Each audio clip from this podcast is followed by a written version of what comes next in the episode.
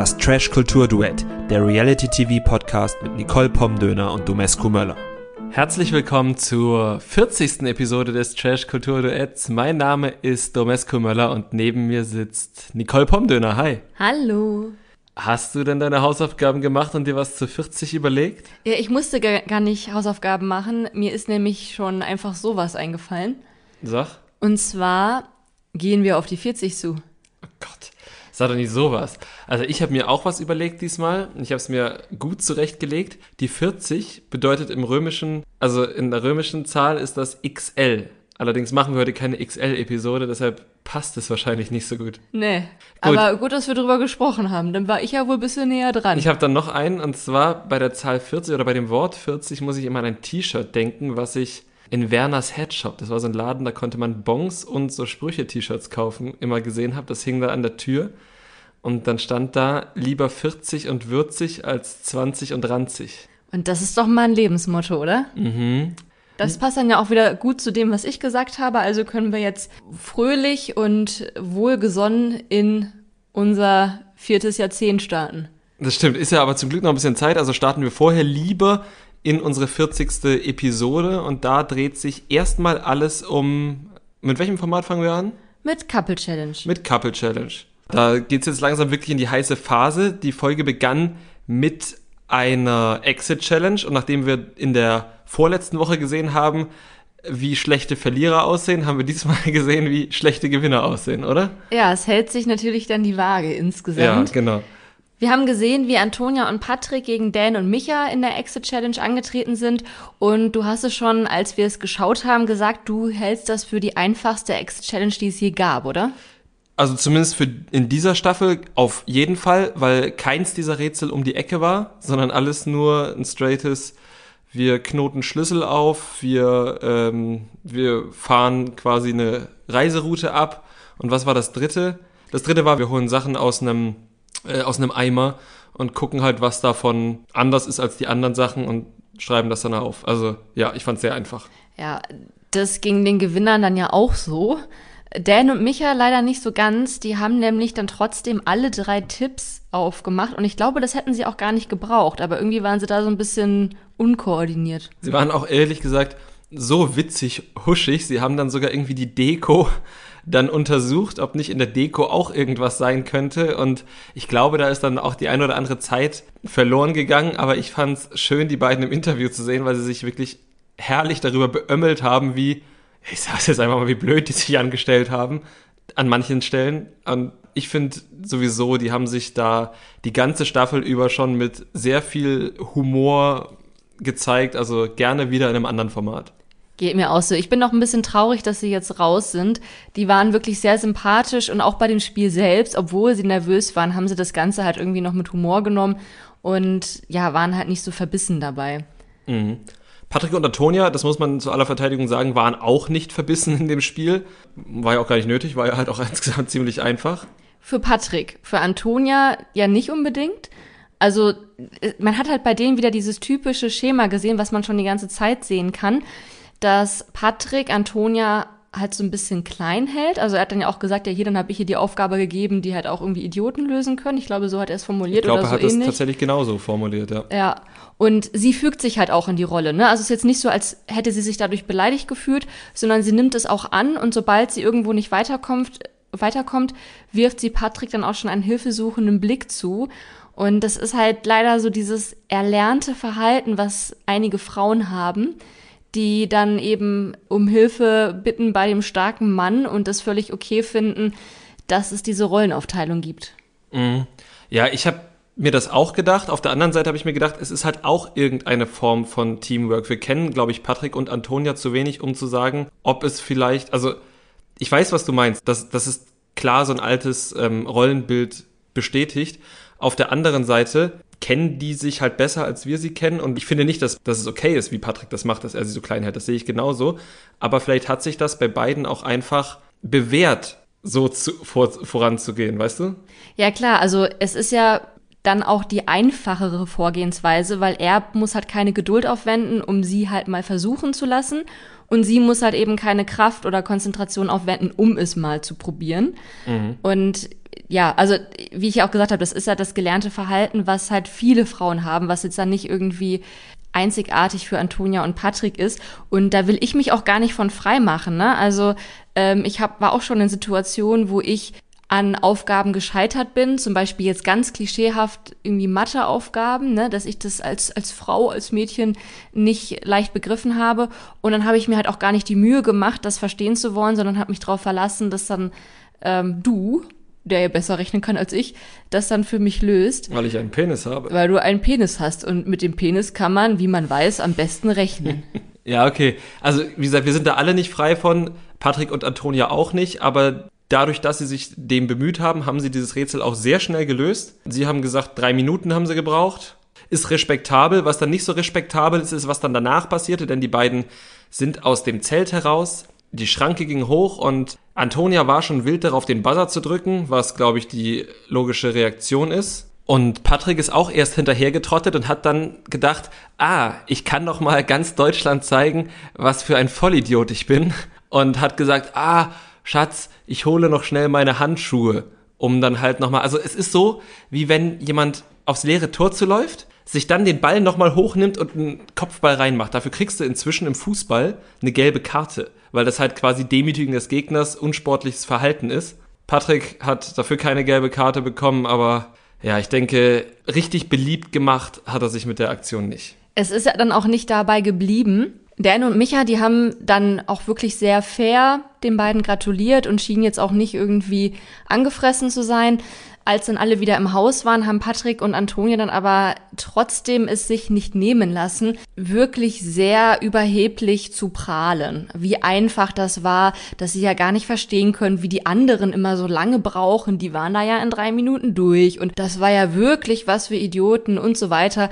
Ganz witzig war das noch, weil die meiste Prahlerei von Antonia kam, die eben sich selbst fast komplett auf Patrick verlassen hat. Ja, das stimmt. Und diese Geschichten, also unabhängig davon, dass diese Exit Challenge für meine Begriffe leichter war als die davor, haben sich dann natürlich auch, nachdem diese Information an Dan und Micha herangetragen wurde, Dan und Micha, ja, die waren nicht begeistert davon, was ich auch verstehen kann, weil ne, es ist halt irgendwie ein scheiß Move ist halt unsportlich so. Aber man hat halt auch wieder gesehen, dass es sehr vielen Menschen in dieser Lodge an einer entscheidenden Fähigkeit mangelt, und zwar ist das die Fähigkeit zu kommunizieren. Denn man hätte ja auch einfach in dieser Situation, in der sie waren, hätte man ja auch einfach mit Humor sagen können, hahaha, Antonia Patrick, was ist mit euch?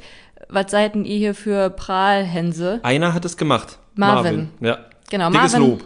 Marvin hat das gemacht, der hat das Ganze dann auch nicht ernst genommen, der hat es richtig gemacht. Alle anderen haben es ernst genommen und das dann aber nicht kommuniziert. Also Denise und Sandra sind direkt irgendwie ins nächste Zimmer und haben sich da dann über das Verhalten ausgekotzt, was ich auch verstehen kann, auch wenn Denise da wirklich sehr ausfallend geworden ist. Und Dan und Micha haben eben auch nicht das Siegerpärchen darauf angesprochen, sondern haben dann schon so bisschen Kindergarten-Move-mäßig einfach ihre Bettwäsche gepackt. Die teilen sich ja eigentlich ein Zimmer mit Antonia und Patrick. Und ohne das irgendwie dann mitzuteilen, sind die dann halt in ein anderes Zimmer gegangen. Ja, war jetzt nicht die erwachsenste Entscheidung, aber ich fand es jetzt auch nicht schlimm. Ich fand es jetzt auch nicht schlimm, aber Antonia schon. Und auch hier wieder, Antonia ist dann halt nicht auf die beiden zugegangen und hat gesagt, hä, warum habt ihr das gemacht? Wollen wir vielleicht mal drüber reden? gibt es einen Konflikt, den wir besprechen sollten, sondern ja, für sie ist irgendwie eine Welt zusammengebrochen, sie hat es nicht verstanden, sie ist da, hat da ganz doll geweint und fand das ganz kindisch und so. Aber also ja, man hätte sich irgendwie, es, es war unterhaltsam insgesamt, aber ich habe mir dann schon gedacht, wenn ihr das von Anfang an einfach irgendwie besprochen hättet, dann hättet ihr alle sehen ruhig in einem Zimmer schlafen können. Ja, das stimmt. Und niemand hätte weinen müssen.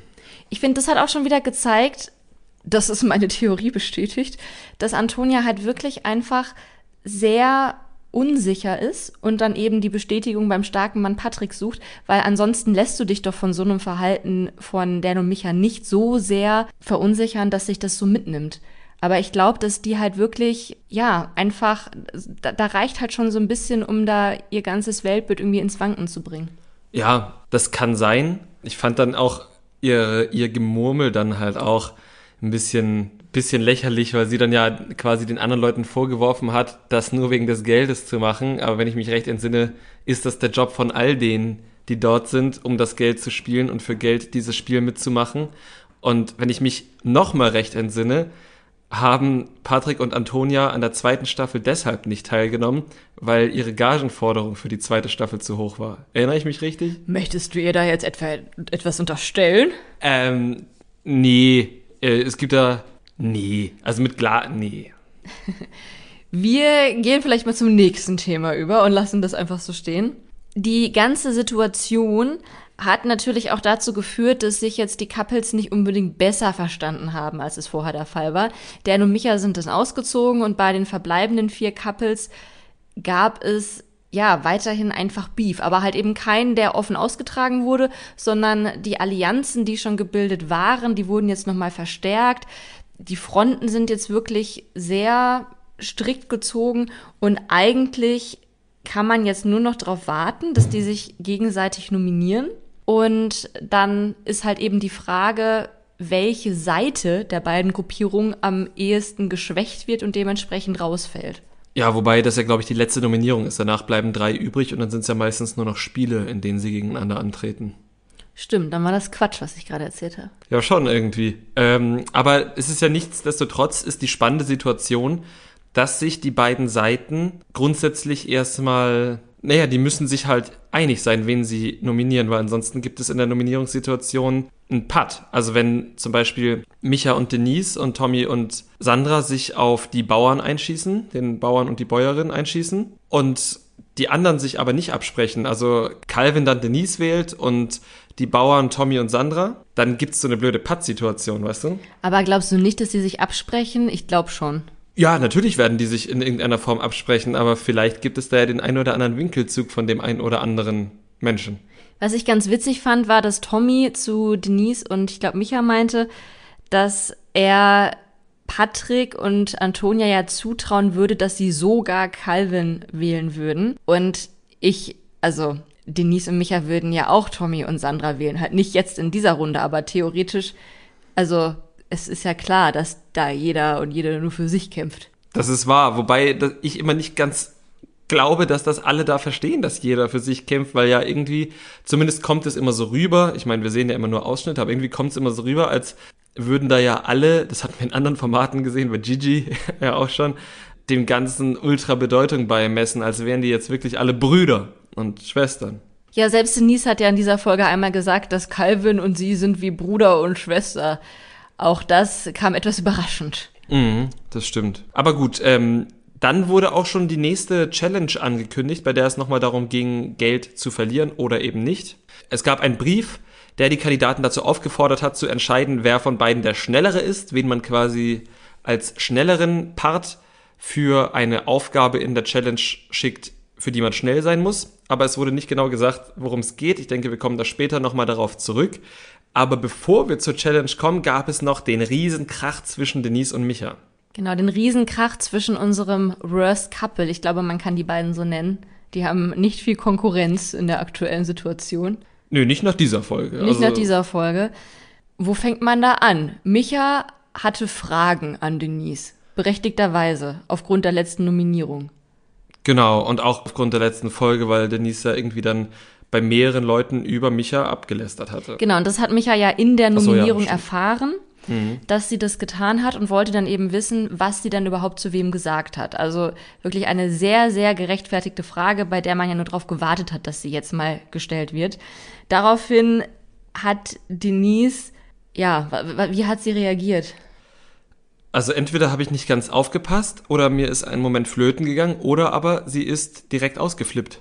Sie ist direkt ausgeflippt, sie hat ihn sofort beleidigt, ähm, hat ihm eben nicht erklärt, was sie denn zu wem gesagt hat, sondern hat sich irgendwie so halb gerechtfertigt, aber die größere Hälfte war eher ihm die Schuld zuzuschieben für irgendwas und halt auch wirklich ausfallen zu werden. Also sie hat wirklich mit keiner Faser den Eindruck gemacht, dass sie da Interesse hat, diesen Streit zu schlichten oder dass sie überhaupt auch nur irgendwelche Einsicht darin hat, dass es nicht okay ist, über seinen Partner herzuziehen bei anderen. Mhm. Im Fernsehen. Im Fernsehen. Ja, also, und das hat sich dann einfach so ein bisschen hochgeschaukelt und ähm, zum Ende der Folge, also wir sind jetzt noch nicht am Ende der Folge, aber bis zum Ende der Folge hat sich diese Situation eigentlich nicht abschließend aufgelöst. Und das, obwohl zwei Personen sogar versucht haben zu schlichten. Der eine, wie ich finde, besser, der andere schlechter.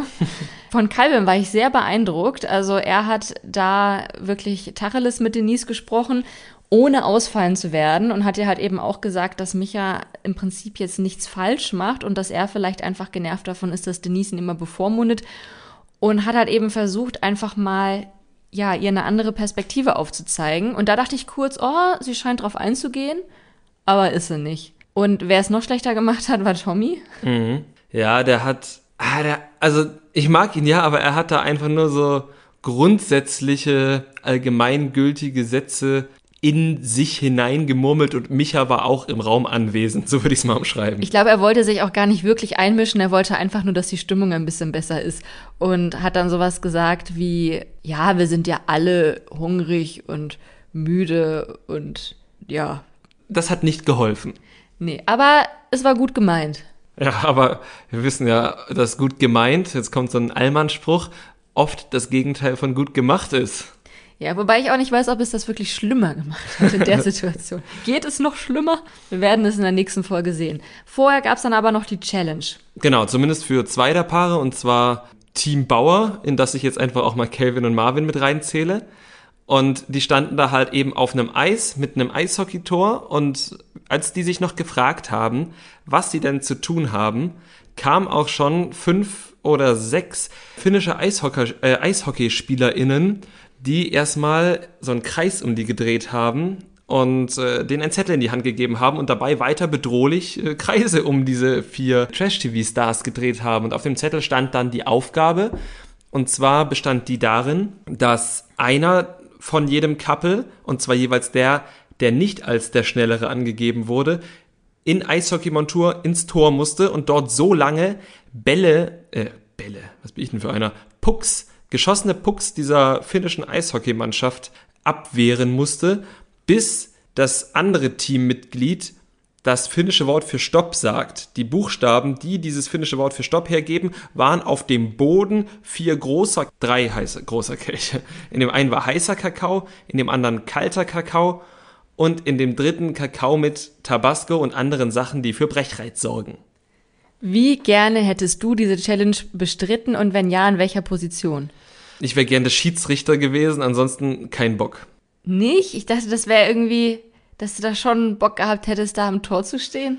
Nee. So, so einmal im Leben gegen so eine finnische Eishockeymannschaft spielen? Also ich hatte gedacht, man hat diese Szenen ja schon vorher gesehen und ich hatte halt gedacht, oh geil, die stellen da halt irgendeinen finnischen Eishockey-Torwart hin und du musst halt versuchen, den zu überwinden. Aber ich lasse mich doch nicht von irgendwelchen, das wird jetzt ja auch keine Nationalmannschaft gewesen sein, aber ich lasse mich trotzdem nicht von irgendwelchen Leuten, die das halt seit 15 Jahren hobbymäßig betreiben, da als, als Kanonfutter ausmachen. Das kannst du vergessen. Okay, also wäre ich im Tor gewesen und du hättest getrunken. Ja, wahrscheinlich hätten wir es dann doch andersrum gemacht, weil ich den schwächeren Magen habe. Aber ja, also ich hätte auf beides nicht Bock gehabt. Was mich ein bisschen überrascht hat, war, dass die also insgesamt die Couples, zu Beginn der Challenge noch eine wirklich hohe Gewinnsumme hatten. Es waren 84.250 Euro, wenn ich mir das richtig notiert habe. Und ähm, ich meine aus der anderen Staffel, aus den anderen Staffeln in Erinnerung zu haben, dass das Geld bei denen immer sehr viel schneller flöten gegangen ist. Aber ich glaube, dass genau diese Challenge jetzt der Knackpunkt ist, wo sich das Blatt wenden wird. Ja, pro Tor gehen nämlich, glaube ich, 500 Euro drauf, richtig? Genau, pro Puck im Tor, ja. Ja. Als erstes war dann eben Team Bauer dran, wie du so schön gesagt hast. Dabei sind Calvin und Antonia ins Tor gegangen, also natürlich nicht zusammen, jeweils einzeln.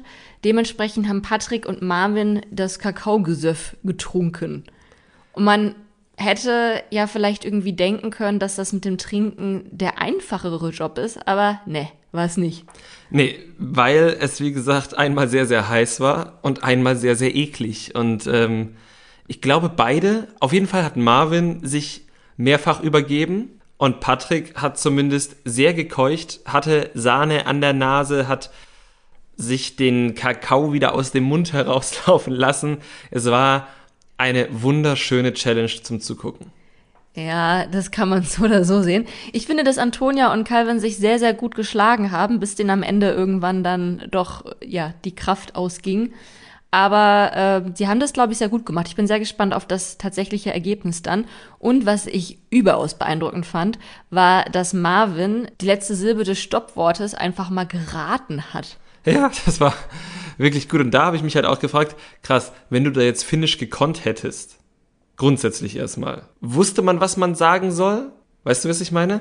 Ich glaube, du hättest schon die ersten beiden Silben oder halt irgendwie die erste und die dritte Silbe gebraucht, weil ansonsten hätte es ja auch irgendwie jedes andere Wort mit LO sein können. Mhm, aber also wenn du halt Finnisch gekonnt hättest, und ich weiß ja nicht, wie genau die Anleitung war, stand in der Anleitung, man sollte dann das, man findet dort auf dem Grund das finnische Wort für Stopp. Da hätte ich mich, wenn ich es gekonnt hätte, hingesetzt, hätte einen Schluck von dem leckeren Kakao genommen und hätte gesagt, was auch immer das Wort war, ich habe es mir leider nicht gemerkt. Lopeta. Lopeta, genau. Und ähm, Bestimmt wird es anders ausgesprochen. Lopeta oder so. ja, nicht zu verwechseln mit Lobeda, einem Stadtteil in der schönen Stadt Jena. Danach haben sie nicht gefragt, obwohl Marvin natürlich Lopeda gesagt Ja, aber das war so schnell, dass die Produktion lieber abgebrochen hat. Jedenfalls, ich bin auf alle vier sehr stolz, weil ich glaube, alle vier alles gegeben haben. Das hat man den Vieren wirklich angesehen. Und mir haben sie wirklich Freude gemacht. Ich mag solche Challenges einfach. Also zum Zugucken. Ja, das war, ging, das ging mir auf jeden Fall auch so. Im Teaser haben wir gesehen, dass in der nächsten Woche natürlich die anderen beiden Couples dran sind. Ich habe mir schon kurz gefragt, ob Denise und Micha nicht einfach abbrechen, weil finde es krass, dass die noch weitermachen. Die gucken sich ja auch nur noch voller Hass, kann man eigentlich schon sagen, an. Die sind total abgefuckt voneinander. Die haben Probleme, die sie gemeinsam nicht lösen können werden. Auf jeden Fall nicht dort in der Lodge, aber wahrscheinlich auch nicht außerhalb. Äh, wenn man ihr bei Instagram folgt, dann sieht man auch schon die ein oder andere Andeutung, dass sie jetzt Single ist. Ja, also an ihrer Stelle hätte ich, glaube ich, einfach abgebrochen. Oder genauso an seiner Stelle. Ich meine, er wird da ja auch die ganze Zeit gedemütigt. Aber irgendwie scheint die da doch noch was zu halten. Ja, die Gewinnsumme von im Moment noch 84.000 Euro spielt da vielleicht eine Rolle. Vermutlich das. Oder ich glaube, dass beide auch noch versuchen, sich jetzt im Fernsehen als der Teil des Paares darzustellen, der Recht hat. Du glaubst, dass Denise versucht, sich als den Teil des Paares darzustellen, der Recht hat? Auf also, jeden Fall. Echt? Ja, ich, ich meine, sie sagt ja auch immer wieder, dass er so anstrengend ist, dass er sich verhält wie ein kleines Kind. Und ich glaube nicht, dass sie den Fehler bei sich selbst sieht. Das ist halt krass. Aber also, ja, natürlich sieht sie den nicht. Aber ich habe halt nicht das Gefühl, als würde sie irgendwie versuchen, sich in ein gutes Licht zu stellen. Zumindest, wenn sie es versucht, dann macht sie es verdammt schlecht. Naja, sie stellt sich ja in die Opferposition. Also sie hat ja auch, glaube ich, in der Folge jetzt gesagt, oh, heute sind alle immer gegen mich, nachdem sie halt diesen Streit mit Micha hatte. Und ich glaube, das wird sich jetzt auch in der nächsten Folge noch so durchziehen. Wir werden es sehen. Mal gucken, vielleicht täusche ich mich auch, aber ich glaube, dass sie der Meinung ist, dass das die Rolle ist, mit der sie da eben wieder rauskommt. Bevor wir das Format wechseln, möchte ich noch eine Sache sagen. Und zwar fand ich es krass, wie schlecht drei dieser Promis auf dem Eis waren. Und dass Sandra ja eine echte Eiskönigin quasi war. Sandra ist sowas von einer Eiskönigin und es war richtig schön zu sehen, wie viel Spaß Tommy und Sandra hatten. Zumindest bevor die Challenge losging. Ja, ich nehme an, also wir haben ja Tommy auch schon brechen sehen im Teaser. Ich nehme an, äh, der Spaß wird nicht allzu lang anhalten, aber für den Moment waren, war das ein sehr begeisterungsfähiger Moment. Ja, also die beiden machen mir jetzt gerade auf jeden Fall wieder viel Spaß. Die haben meistens gute Laune, die singen, die tanzen, die blödeln rum und ja, wenn sie sich jetzt auch so gegenüber den anderen Teilnehmenden verhalten würden, dann wäre da sicherlich bessere Laune in der Lodge. Wo auf jeden Fall sehr gute Laune ist, ist die Villa der vergebenen Männer bei Temptation Island. Das war eine sehr schöne Überleitung. Was ist denn so passiert in Folge 2 von Temptation Island? Also wir haben die Party am ersten Abend in der Männervilla gesehen und wir haben in diesem Zuge sehr viele Verführerinnen gesehen, die sich vorgestellt haben und dabei ihre Vorstellungen mit den schlimmsten Formulierungen der Welt offenbar von einem Teleprompter oder einem Zettel abgelesen haben. Ich nehme an, du spielst nicht darauf an, dass wir es mit einer gelernten Kauffrau für Büromanagement, und zwar Jasmin, und einer gelernten Hotelfachfrau, und zwar Steffi, zu tun hatten. Steffi war doch die, die sich auf jeden Fall als süße Maus vorgestellt hat. Ja, das, das kann gut sein. Ich war tatsächlich ein bisschen abgelenkt davon, dass wir wieder mit sehr viel gelernten Leuten, gelernten berufstätigen Leuten zu tun hatten. Und ja, so langsam zweifle ich an meiner Berufswahl. Also ähm, ja, ich, ich habe studiert, ich habe keine Ausbildung gemacht. Dementsprechend kann ich leider nicht sagen, dass ich gelernte Key Account Managerin bin. Vielleicht muss ich da irgendwie nochmal meine Berufswahl überdenken. Aber ich bin sogar ganz offiziell ungelernter Journalist, wenn man so möchte, weil ich gar kein Volontariat gemacht habe. Ja, vielleicht werden wir nicht so gut aufgehoben bei äh, Temptation Island oder bei einem anderen Trash-TV-Format, weil wir ganz offensichtlich nicht dieses Qualitätsmerkmal mitbringen bringen wir einfach nicht mit. Ähm, was hast du dir noch zu Laura aufgeschrieben? Die hat sich nämlich auch vorgestellt und sie hat sich vorgestellt, dass sie eine sehr sympathische Art hat, aber auch mal ein Teufel sein kann. Dazu habe ich mir tatsächlich nichts aufgeschrieben. Ja. Vielleicht war ich im Kopf noch bei meiner Berufsentscheidung. Das kann sein. Gut. Steffi hatte es vor allem Nicola angetan, richtig? Falsch. Oh. Steffi war diejenige, die mit Credo am Rumflirten war. Mhm. Und Jasmin war diejenige, die es Nico angetan hatte und wo er so begeistert davon gesprochen hat, dass die beiden sich so gut verstehen und die saß dann auch schon auf seinem Schoß und so und ja, das lief. War Jasmin auch die, die auch aus Stuttgart kam? Das kann gut sein. Ich habe mir tatsächlich nur aufgeschrieben, dass Steffi aus Leipzig kommt. Warum ist, auch immer. Das ist gut. Nee, dann ist es definitiv so, dass Jasmin dann die aus Stuttgart war. Und da habe ich mir halt gedacht, vielleicht fühlt sich Nico so ein bisschen zu ihr hingezogen, weil Gloria ja auch aus, aus dem Raum Stuttgart kommt und man äh, sich dann wenigstens vom Dialekt her nicht umgewöhnen muss. Das kann natürlich sein. Interessante Theorie. Jasmin wäre zumindest zum jetzigen Zeitpunkt auf jeden Fall netter zu ihm als Gloria. Denn Gloria hat im Prinzip ähnliches gemacht wie Denise in der Folge Couple Challenge. Sie hat sich bei anderen, sprich bei den Frauen in der Frauenvilla, über ihren Mann Nico beklagt oder hat zumindest seine Schwächen da ausgebreitet. Ja, und in der ersten Folge ohne Anlass, das war jetzt keine Impulsreaktion wie damals bei Malisa, sondern das war einfach, als würde sie in diese Fernsehshow gehen, um der Welt zu sagen, wie scheiße ihr Ehemann ist. Ja, das Gefühl hatte ich auch. Einmal fing sie auch damit an, dass sie ihn so vermisst und endete damit, dass er total unselbstständig ist, tollpatschig ist und naiv und sie es mit ihm irgendwie nicht leicht hat. Und das war eine interessante Wendung dieses Gesprächs. Ja, sie hat ja auch nicht wirklich gesagt, dass es dass sie ihn vermisst, sondern dass sie keinen Zugriff auf ihn hat. Und da habe ich mir tatsächlich notiert, was ich mir, glaube ich, in meinem Leben bisher nur mit Frauennamen notiert habe. Run, Nico, run. Also wirklich, ohne Scheiß. Das klingt nicht gesund. Nee, das klingt wirklich gar nicht gesund. Ich habe dann auch kurz überlegt, ob ich da so einen Vergleich für finde, ob man so über Kinder eigentlich spricht über, oder über Haustiere. Aber ich glaube nicht mal das. Ne? Also maximal vielleicht noch so, wenn man so ein so einen Hund hat, so ein Husky, mit dem man im Wald spazieren geht und dann sieht er aber plötzlich ein Wildschwein und rennt diesem Wildschwein hinterher. Dann würde man vielleicht sagen, da hatte ich keinen Zugriff mehr auf den. Ja, also wie gesagt, ich will ja gar nicht bestreiten, dass Nico unter Umständen oder relativ wahrscheinlich ein Fuckboy ist und dass man da dann durchaus eifersüchtig sein kann. Aber ich finde, was Gloria über ihn sagt, finde ich einfach nicht schön oder wie sie das Verhältnis zwischen den beiden artikuliert. Sie kreiert auch schon wieder dieses altbekannte Narrativ vom wehrlosen Mann und der gefährlichen Verführerin. Und ja, ich glaube, das müssen wir nicht noch einmal besprechen, um aufzuzeigen, wie falsch dieses Bild ist.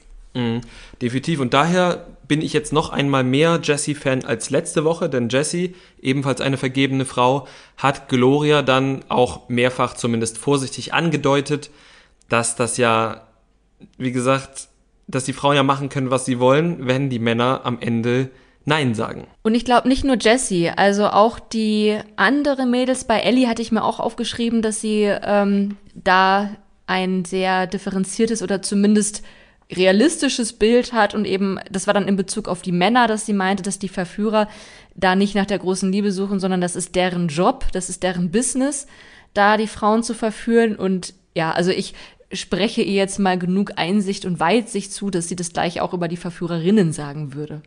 Ja. Aber apropos Jessie, wo du sie gerade schon angesprochen hast, was sagst du zu ihrem Sonnenbrand? Ja, also Jessie, du musst dich besser eincremen. Es tut mir leid. Es ist ganz schlimm. Mir, mir tun da wirklich, mir tut meine Haut weh. Also bitte, Jessie, creme dich ein. Du bist noch sehr jung, du musst deine Haut noch sehr, sehr lange haben. Ja, das stimmt. ähm, aber ansonsten hat sie quasi auch eine Bezugsperson in ihrer Villa gefunden und zwar Abdu 2.0, wie sie ihn liebevoll nennt, der eigentlich Malone heißt und sich dadurch auszeichnet, dass er auch Ohrringe trägt, keine Haare hat und einen schelmischen Blick. Und er ist aber Linkshänder.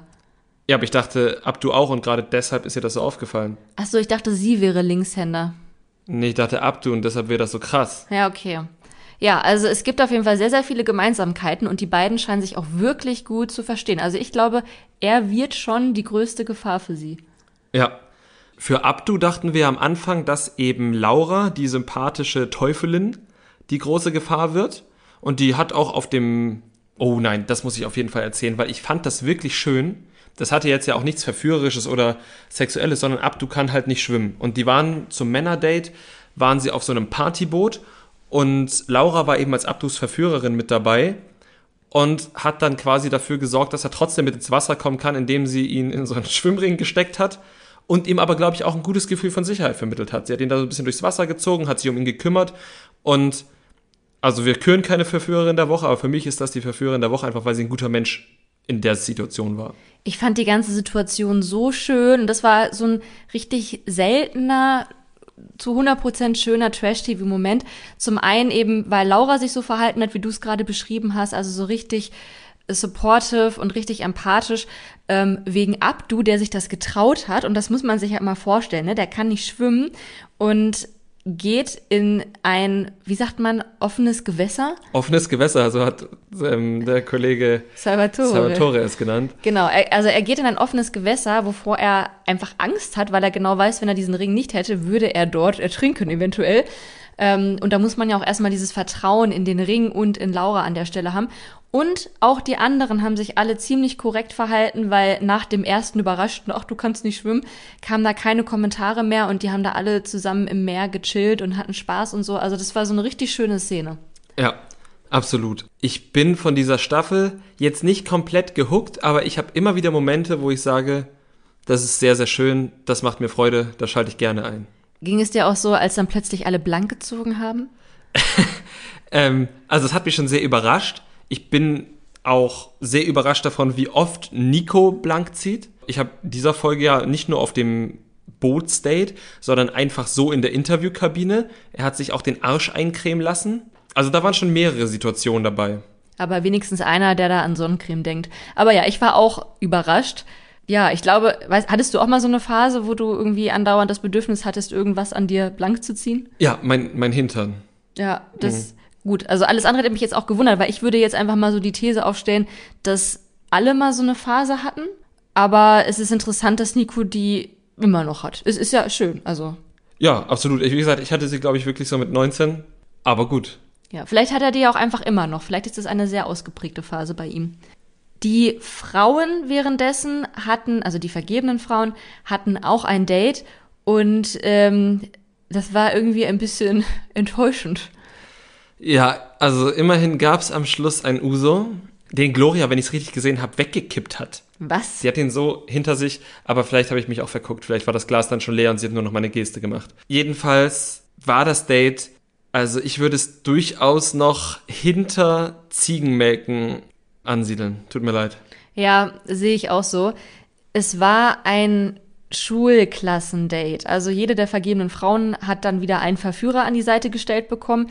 Dann waren sie in so einer Schulklasse und dann kam halt so ein griechisch Deutschlehrer, der den Leuten dann eben so ein paar griechische Flirt-Vokabeln beigebracht hat. Und er hat es wirklich sehr amüsant gemacht. Also ich glaube, er hat das Beste aus dieser Situation rausgeholt. Aber wenn ich bei so einem Format mitmachen würde und wer da hier an einem wunderschönen Urlaubsort und Villa hier, Alkohol da und da vorne machen auch welche was mit einer Yacht und dann müsste ich mich da auf so eine Schulbank setzen, hätte ich, hätte ich keinen Bock drauf. Ich muss aber sagen, dass es nicht nur der Lehrer, ich glaube Alexi hieß er, gut gemacht hat, sondern auch die Produktion, die diesen, die, die das Wohnzimmer der vergebenen Frauen zur Schulklasse umdekoriert hat. Weil wenn ich es richtig gesehen habe, klebte da auch hinten am Stuhl ein Kaugummi und die Tische waren ein bisschen bekritzelt und so. Oder habe ich mir das eingebildet? Nein, ich oder? habe nicht so auf die Details geachtet. Ich dachte also, das wäre halt so richtig wie so eine schöne ranzige Schulklasse hergerichtet worden.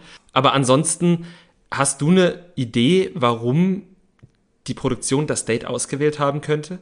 Nee, und ich habe auch keine Idee, warum sie Jesse nicht Abdu 2.0 an die Seite gesetzt haben.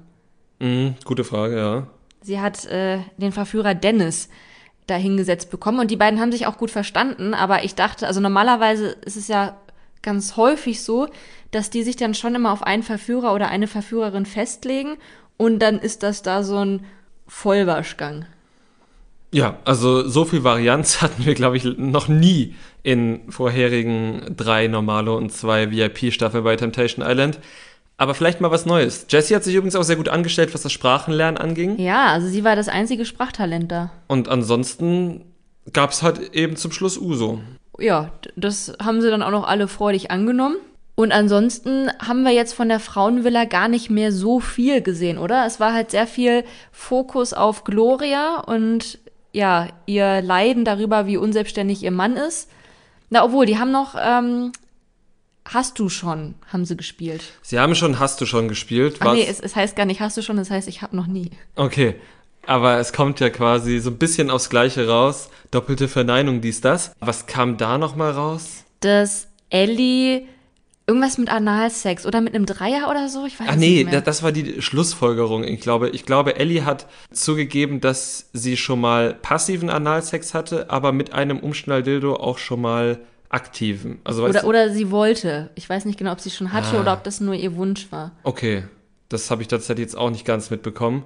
Ja, Schreibt's aber- uns in die Kommentare. Nee, keine Ahnung. Ich ähm, hab, also ich dachte, sie hätte schon, aber ich weiß es auch nicht mehr. Es ist ja an sich auch kein großes Ding, aber was uns der Teaser so ein bisschen glauben lässt, ist, dass Credo mit seiner erzkatholischen Familie genau diese Bilder zu sehen bekommt und fassungslos ist. Vielleicht irren wir uns auch, oder vielleicht irre ich mich, ich spreche jetzt einfach mal für uns beide. Ich wüsste nicht, welche Bilder er sonst sehen sollte, weil wir von Ellie leider bisher gar nicht so viel gesehen haben, weil jetzt, wo ich sie von der anderen vergebenen Frau, deren Namen ich leider vergessen Michelle? habe, Michelle, auseinanderhalten kann, finde ich beide sehr sympathisch. Ich finde wirklich diesmal sehr viele Menschen sympathisch, auch bei den Verführern, bei den Verführerinnen. Ich finde sowieso meistens viele Menschen sympathisch, aber irgendwie habe ich sehr viele Menschen direkt ins Herz geschlossen, weil das so zwei Feelgood-Folgen waren, irgendwie so ein bisschen. Oh, und damit hast du ja jetzt fast Nico zitiert, der zu Beginn der Folge gesagt hat, dass er alle Menschen mag. Ah, das würde ich jetzt von mir grundsätzlich nicht sagen, aber deshalb bin ich ja auch so überrascht, weil ich irgendwie bei dieser Folge so, äh, bei dieser Staffel bisher sehr, sehr begeistert bin. Hoffentlich bleibt es auch so. Bevor wir aber zum Ende kommen, vielleicht noch einmal ganz kurz zum, vielleicht noch einmal ganz kurz zu der Party, die dann in der Männervilla abging. Das war jetzt an sich keine außergewöhnliche Party. Es gab Alkohol, es gab nackte Hintern und Poolparty und so. Aber es gab auch Abdu, der, wie du ja schon angeteasert hast, nicht mit Laura zugange war, sondern mit Kim Virginia und Kim Virginia, bin ich mir relativ sicher, war irgendwann die letzten Jahre mal beim Bachelor. Ja, das kann gut sein. Es gab auf jeden Fall eine Kim Virginia. Eben, genau. Der Name hat mir was gesagt, das Gesicht gar nicht so, aber ich glaube nicht, dass es so viele Kim Virginias gibt. Das müssen wir noch mal recherchieren. Kim Virginia hat ihren Job auf jeden Fall sehr, sehr gut gemacht, denn erst hat sie sich so auf so einer freundschaftlichen Ebene an Abdu rangepirscht. Da haben sie auch so ganz harmlos irgendwie sich ihre Ohrringe angeguckt und so, was natürlich aber auch sehr brenzlige Bilder produziert hat. Und ähm, das hat dem Abdu dann aber so gefallen, dass er dann im weiteren Verlauf des Abends quasi durchgehend Körperkontakt mit ihr hatte. Ja, und er wurde ja auch immer wieder gewarnt. Man muss es ja wirklich sagen, man kann das ja irgendwie so ein bisschen sagen, na, er lässt es sich halt gut gehen oder er ist halt noch naiv, weil er noch so jung ist und er hatte ja offenbar, wie er selbst sagt, noch nie eine Frau vor Jesse und so, dass er vielleicht wirklich sehr naiv an die Kiste rangeht. Aber er wurde mehrfach von Nico und na, hauptsächlich von Nico tatsächlich gewarnt, dass er doch bei Kim Virginia bitte ein bisschen vorsichtig sein soll, wenn ihm denn, also da wurde ihm mit dem Zaun gewunken, dass er einfach vorsichtig sein soll, wenn ihm was an seiner Beziehung liegt. Und ja, jetzt produziert er halt einfach diese Bilder. Ich glaube nicht, dass da irgendwie was hintersteckt, dass er seine Freundin betrügen würde, aber er produziert diese Bilder, weil er nicht Stopp sagt. Ja, ich glaube, damit hast du jetzt gerade wieder dieses Welpenbild kreiert. Der arme kleine naive Welpe weiß nicht, was er tut. Ähm, der weiß natürlich, was er tut. Und ich rede jetzt auch gar nicht davon, dass er seine Freundin betrügen will oder wird. Aber ähm, dass er da durchgehend Körperkontakt zu einer Frau hat, die haben jetzt nicht getanzt, aber sie hatten ihre Körper durchgehend so eng beieinander, als würden sie eng tanzen. Mhm. Und natürlich geht das zu einem großen Teil von ihr aus, das ist ja ihr Job, das genau, zu machen. Genau, deshalb will ich das auch gar nicht schämen. Aber er macht ja mit, ne? Und äh, es war jetzt ja nicht so, als hätte er ihr gesagt, oh, bitte halt mal Abstand. Er hat auch immer wieder ihre Nähe gesucht. Und wir haben auch im Teaser gesehen, wie er dann zu ihr meinte, oder ich glaube am Ende der Folge, ich weiß es nicht mehr genau, ja, hier wollen wir mal woanders hingehen. Das muss natürlich nichts heißen, wahrscheinlich ist nichts Schlimmes passiert. Aber er ist kein naiver Welpe, der nicht weiß, was das bedeutet, wenn er die ganze Zeit mit seinem Körper an dem Körper einer anderen Frau klebt. Ich frage mich halt, ob er nicht weiß, wie das wirkt. Also ich glaube halt, ich will den letzte auch gar nicht in Schutz nehmen, aber er kriegt doch diese Warnungen von seinen Kumpels gespiegelt. Und da kapiere ich das halt nicht, warum da nicht was klickt. Weißt du, er kriegt, also seine Kumpels sind da ja auch so und sagen, pass mal auf, ich glaube, die wollen schon so ein bisschen auf den aufpassen. Und dann ist halt die Frage, ist er halt einfach zu, denkt sich, nein, wir verstehen uns nur, oder ist das halt tatsächlich ein aktives Ding? Ich will da, also Kim Virginia macht das super, ich bin großer Fan von Kim Virginia, aber vielleicht macht sie es auch einfach so gut, dass er es nicht checkt, aber vielleicht ist, nehme ich ihn auch zu sehr in Schutz. Ich, ich glaube, du nimmst ihn zu sehr in Schutz. Wir werden sehen, wie sich das weiterentwickeln wird und wie die Geschichte bei Abdu und Kim Virginia noch weitergehen wird. Ähm, man muss aber auch noch kurz dazu sagen, dass Abdu auch in dieser Folge schon nach der ersten Partynacht, wo wirklich nichts Schlimmes passiert ist, da hat er auch schon geweint und hatte Angst, dass seine Bilder falsch angekommen sein könnten. Also der weiß, was er tut. Also ich will jetzt nicht irgendwie ihm was unterstellen oder so, aber äh, wenn er da jetzt schon geweint hat bei Bildern, die es nicht gab, wie wird er dann am nächsten Tag reagieren, wenn er tatsächlich Bilder produziert hat? Das wird spannend zu sehen sein, tatsächlich. Es könnte dieses Henrik Stoltenberg-Phänomen tatsächlich eintreten. Ich bin, ich bin sehr gespannt. Hat mich schon ein bisschen dran erinnert, ähm, nur mit weniger Vorgeschichte sicherlich. Ja, weil wir die einfach nicht kennen. Wir kennen die Menschen nicht. Wen wir aber ganz gut kennen, zumindest zum Großteil, waren die Prominenten, die jetzt bei Kampf der Reality Stars mitgemacht haben. Da fing jetzt diese Woche die neue Staffel an. Genau, und wir haben ja letzte Woche gefragt, sollen wir es im Podcast machen oder irgendwie anderweitig? Und wir haben uns dann einfach auch aus Zeitgründen dafür entschieden, es nur bei Instagram zu machen beziehungsweise nicht nur aus Zeitgründen, sondern auch, weil wir gedacht haben, vielleicht kriegen wir das, was wir möglicherweise bei Kampf der Reality Stars zu sehen bekommen, bei Instagram besser eingeordnet als im Podcast, weil wir wussten, wer da mitmacht. Wir wussten, dass dort ein Jan Like mitmacht. Wir wussten, dass dort ein Richter Schill mitmacht. Und das sind Charaktere, die wir über die letzten Jahre sehr viel verfolgt haben. Jetzt nicht absichtlich, sondern einfach, weil man immer drüber gestolpert ist. Und die wir einfach aus mehreren guten Gründen, die teilweise Rassismus, teilweise Sexismus, teilweise einfach auch Gewalttaten sind, nicht, nicht mögen und auch nicht gerne sehen und uns nicht gerne angucken, wenn wir gute Laune kriegen wollen, denn das wollen wir beim Trash TV gucken. Und wir finden eben auch nicht, dass Formate dazu da sind, um das eigene Image reinzuwaschen, beziehungsweise finden wir nicht, dass man das jedem durchgehen lassen muss. Wir wissen auch, dass manche Leute das anders sehen. Wir haben die erste Folge bei Instagram begleitet mit unseren Kommentaren.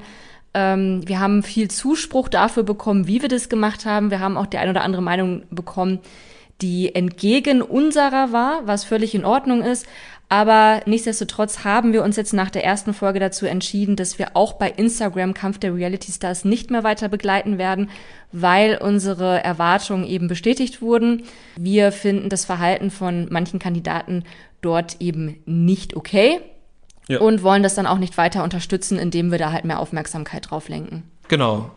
Mit diesem Downer zum Schluss verabschieden wir uns für die Woche. Noch der Hinweis, dass unsere Memes zu dieser aktuellen Podcast-Episode erst am Sonntag kommen. ist ja Ostern. Vielleicht findet ihr da was auf unserem Instagram-Kanal, der Trashkultur.at heißt. Auf Spotify könnt ihr uns hören und Sterne vergeben. Auf Apple Podcasts könnt ihr uns Rezensionen schreiben. Wir freuen uns immer sehr darüber. Und dann bleibt uns eigentlich nichts weiter zu sagen als Benutzt Sonnencreme. und bis nächste Woche. Bis dann. Das Trash Kultur Duett, der Reality TV Podcast mit Nicole Pomdöner und Domescu Möller.